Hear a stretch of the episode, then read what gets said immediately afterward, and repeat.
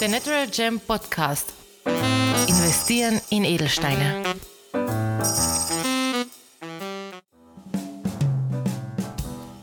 Ja, und willkommen zurück bei The Natural Gem Podcast, wo wir uns alle zwei Wochen auf die Spuren des Edelsteins begeben.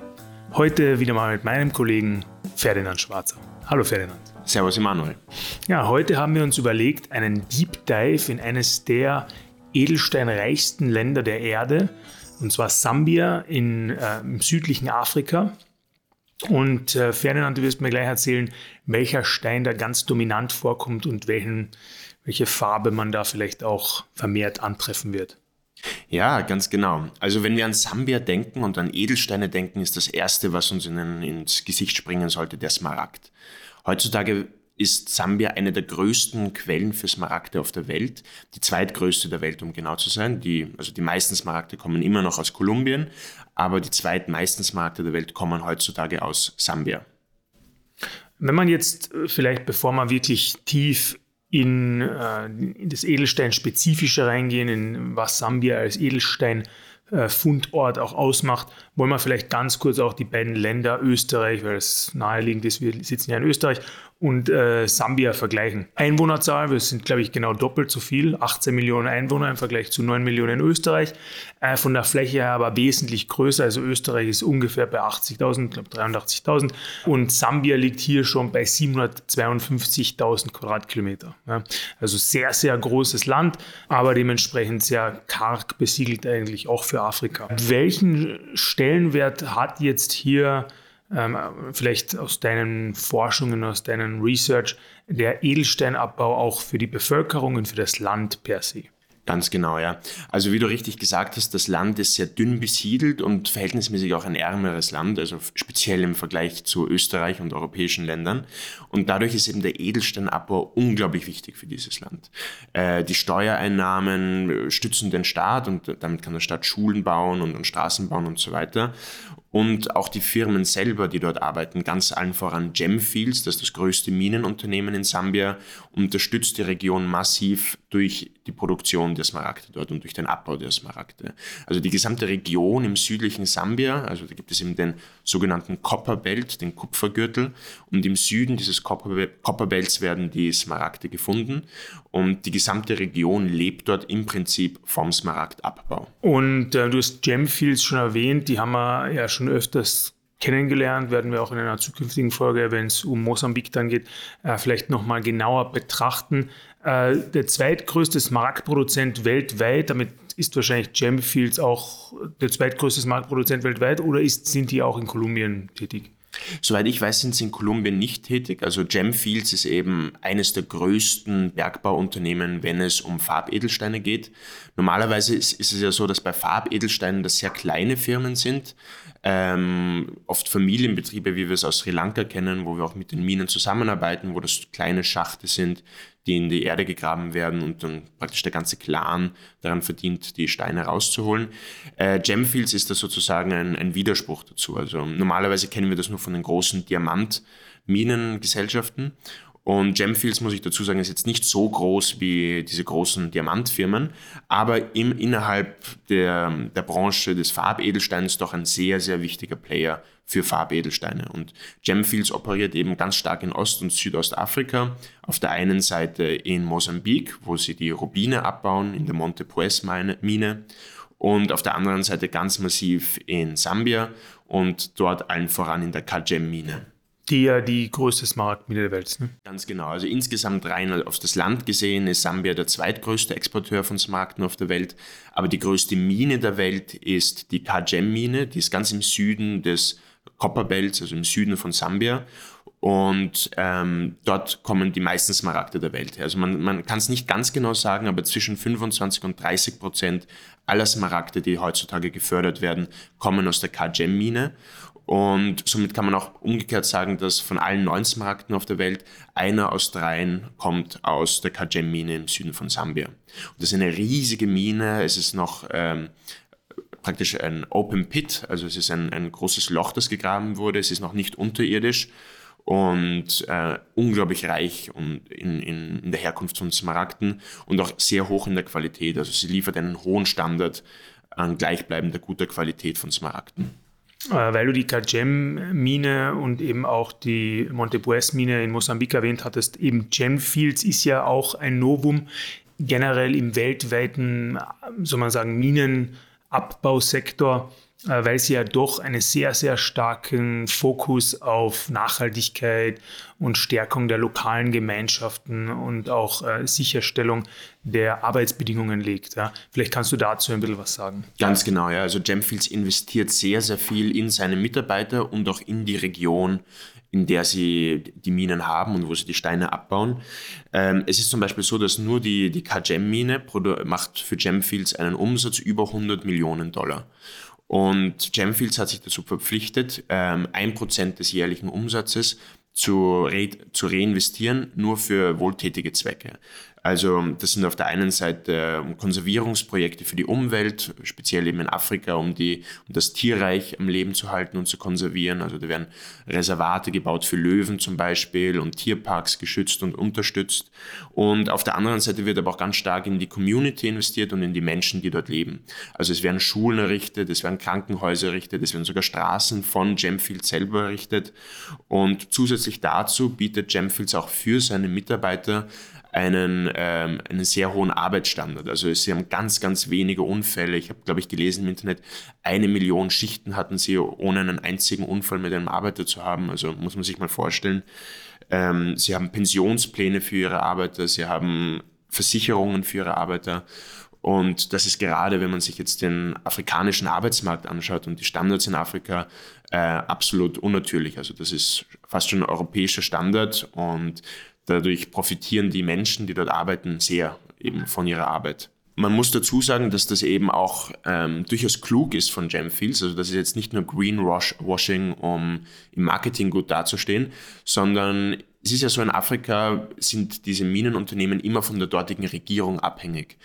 Und dadurch ist es natürlich gut, von der örtlichen Bevölkerung und, und, auch von der Regierung gemocht zu werden und sozusagen zu zeigen, dass man in das Land reinvestiert, weil man dadurch eben dann weniger Probleme mit der Regierung bekommt und auch langfristig planen kann und langfristig die Lizenzen erneuern kann. So hat zum Beispiel Gemfield seine Minenlizenz jetzt bis 2045 in, in der Kagem-Mine erneuern können. Also das ist eine, ein sehr sicheres Investment sozusagen, das sie hier eingehen. Ja, äh, wir hatten ja in unserer letzten Folge, hattest du auch erwähnt, vor allem wegen der, wegen, der großen Auktion, die damals stattfand, äh, so ein bisschen diese Rivalität zwischen Burma und Mosambik. Und kann man das vergleichen mit der Rivalität zwischen Kolumbien und Sambia? Auf jeden Fall. Also wir werden dann nachher eh noch genau eingehen in die Gemologie und die physische und, und chemische Struktur von Smaragden aus Sambia. Aber grundsätzlich ja, da ist eine starke Konkurrenz sozusagen zwischen kolumbianischen Smaragden, die natürlich jeder auf der Welt kennt, und den Smaragden aus Sambia. Und, ja. Wenn man jetzt vielleicht direkt in, in, in diese, dieses Thema eintauchen, also von den kolumbianischen Smaragden kennt man ja diese typischen Jardin, also Garteneinschlüsse, äh, diese ganz intensive grüne Farbe, vielleicht mit einem Hauch Blau auch. Äh, wie kannst du jetzt diese Smaragde aus Kolumbien, die, wie du sagst, ja weltweite Prominenz erreicht haben, mit den etwas, ja, in den letzten Jahrzehnten stark gewachsenen, aber etwas neueren, unter Anführungszeichen, obwohl sie ja nicht neuer sind, aber mit den neueren Steinen in Sambia vergleichen? Ja, also wie du gesagt hast, neuere Steine aus Sambia ist ein, ein gutes Stichwort, weil tatsächlich die großen Smaragdmine in Kajem wurde erst in den 1990ern entdeckt. Letztendlich geologisch gesehen sind aber die Smaragde aus Sambia die ältesten Smaragde der Welt. Also geologische Studien haben ergeben, dass die Smaragde aus Sambia 500 Millionen Jahre alt sind und damit sind sie weit älter als die Smaragde aus Kolumbien. Und du hast eben den Jardin angesprochen und die Einschlüsse. Und die ganz besonderen geologischen Gegebenheiten in Sambia unterscheiden eben die Smaragde von Sambia zu Kolumbien. Normalerweise, wenn sich ein Smaragd formt, brauche ich Beryl, Chromium, Vanadium, oft auch ein bisschen Eisen und das gibt dann dem Smaragd eben die chemische Struktur und auch die Farbe. Und zum Beispiel ist es bei Smaragden aus Sambia so, dass der Vanadiumanteil viel geringer ist als bei Smaragden aus Kolumbien. Und dadurch schauen sie sich auch optisch ein bisschen unterschiedlich aus. Und zwar ähm, Smaragde aus Sambia haben eine, sind sehr klar, klarer in der Regel als, ähm, klarer in der Regel als kolumbianische Smaragde und sie haben einen blau, bläulichen Unterton. Das ist natürlich immer noch ein grüner Stein, aber es hat einen leicht bläulichen Unterton, wohingegen Smaragde aus Kolumbien in der Regel einen leicht gelblichen Unterton haben. So gesehen kann es sein, dass ein kolumbianischer Smaragd mehr in das Grasgrüne hineingeht und eben der sambische Smaragd hat mehr diesen blau-grünen Ton. Spannend. Es ist ja auch so, dass der Mosambik-Rubin wesentlich älter ist als der Burma-Rubin, nicht? Also es ist eigentlich wirklich ein, ein spannender Vergleich zwischen Rubin und Smaragd, der hier immer wieder äh, ja, ziemlich ähnlich erscheint für mich. Ja. Natürlich bin ich nicht so tief in dem Thema drin wie du, da muss man auch sagen. Ähm, wenn du jetzt auch den Abbau vielleicht vergleichst, ähm, wir hatten ja schon Gemfields erwähnt, mit einem sehr starken Commitment zu ethischen, sozialen und auch umweltfreundlichen Abbau. Hast du da den Vergleich zu Kolumbien, wie es dort ausschaut? Also wie schon gesagt, da ist es wahrscheinlich noch großindustrieller, noch äh, ja, weit größer aufgebaut als in Sambia. Ja, also es gibt zwar mehr Smaragde in der Summe in Kolumbien und es gibt mehr Minen, aber die Minen selbst sind kleiner. Und gerade die Kajem-Mine ist, wie schon vorher gesagt, die größte Smaragdmine der Welt. Und das läuft dort schon sehr industriell ab und sehr gut geplant. Wohin das, glaube ich, soweit ich weiß, in Kolumbien teilweise chaotischer abläuft. Auch ist es so, dass in Kolumbien ähm, immer wieder, soweit ich weiß im Moment nicht, aber in der Vergangenheit, speziell in den 80er Jahren, es durchaus Probleme gab, dass zum Beispiel Drogenkartelle und so weiter sich der Smaragdminen in Kolumbien bemächtigt haben, wohingegen das in Sambia komplett flach fällt. Also dort ist es sehr kontrolliert, sehr reguliert und Gemfields ist eben auch ein börsennotiertes Unternehmen, also da kann man auf jeden Fall ausschließen, dass da irgendwelche kriminellen Machenschaften damit finanziert werden. Natürlich haben wir eine eigene Folge zum Smaragd, aber auch nochmal einen kleinen, schneller Überblick zum Smaragd. Äh, einfach nur ein paar Stichwörter. Also wir haben die Baryl-Varietät, vielleicht die Härte, auch kurz die Farbe haben wir schon erwähnt. Kurze Einschlüsse, die wir besprechen könnten und dann vielleicht noch kurz äh, die Behandlungen, die beim äh, Smaragd speziell sind. Sehr gerne, ja. Also wie du richtig gesagt hast, der Smaragd ist die grüne Variante des Beryls.